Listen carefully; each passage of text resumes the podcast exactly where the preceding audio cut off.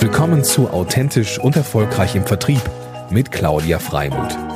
Hier geht es darum, wie Sie Ihr Verkaufs- und Vertriebsteam in die wahre Größe führen. Und hier ist Ihre Expertin für authentischen Vertrieb, Claudia Freimuth.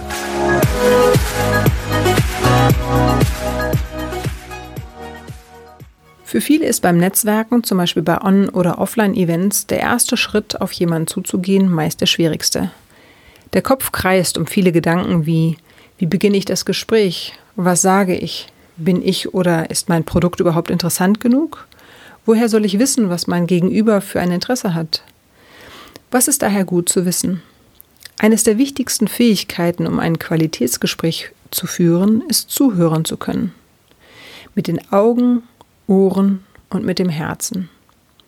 Seinem Gegenüber die volle Aufmerksamkeit zu widmen, ist ein großes Geschenk, sowohl privat als auch beruflich. Ich bin davon überzeugt, wenn man interessiert ist, ist man auch interessant. Das heißt, viele denken, sie müssen viele kluge Dinge teilen, aber gerade in einem ersten Kontakt ist es erstmal notwendig, die Bedürfnisse seines Gesprächspartners kennenzulernen. Wir Menschen wollen auf Augenhöhe miteinander sprechen. Wir wollen uns mitteilen. Die Eselsbrücke für einen ersten Schritt kann sein, dass man wegkommt von dem Business Talk und den Menschen als Mensch begegnet und nicht nur als potenziellen Businesspartner. Die große Kunst ist, für jemanden da zu sein, wirklich zuzuhören, wirklich interessiert zu sein und sich auch zu erlauben, neugierig zu sein. Manche Menschen tragen die Glaubenssätze mit sich, dass man nicht so viel fragen darf, um nicht zu neugierig zu erscheinen. Aber Interesse ist etwas Großartiges. Ein anderer Tipp ist zu schauen, von wem fühle ich mich angezogen? Welche Personen sind mir sympathisch? Beispielsweise bei einem Offline-Event könnte man sich in der Pause dorthin stellen, wo man eine offene Atmosphäre erkennt und zu fragen, was hat Sie zu diesem Event geführt? Wie fanden Sie den letzten Beitrag? Oder auch, an welchem Projekt arbeiten Sie gerade? In einem Online-Format ist das Anschreiben der Person noch einfacher. Hier kann man sich beispielsweise über LinkedIn schnell verknüpfen. Gut eignen sich aber auch interaktive Eventformate, in denen man sich als Teilnehmer einbringen kann.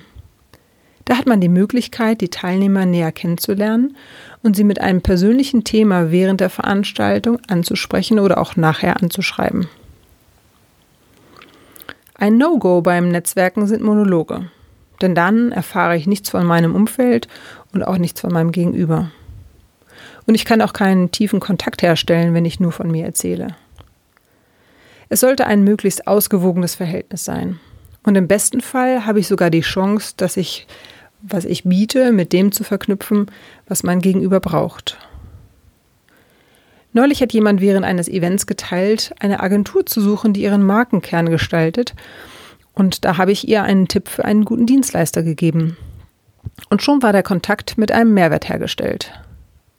Da sind wir wieder beim Mehrwerte schaffen, mitzudenken und sich so in meinen Gegenüber zu versetzen, dass er oder sie aus einem Gespräch oder Kontakt etwas mitnehmen kann. Was sind eure Ideen für ein gutes Netzwerken? Ich freue mich, wenn ihr diese teilt und sende nun herzliche Grüße, eure Claudia, Mutmacherin für authentischen Vertrieb.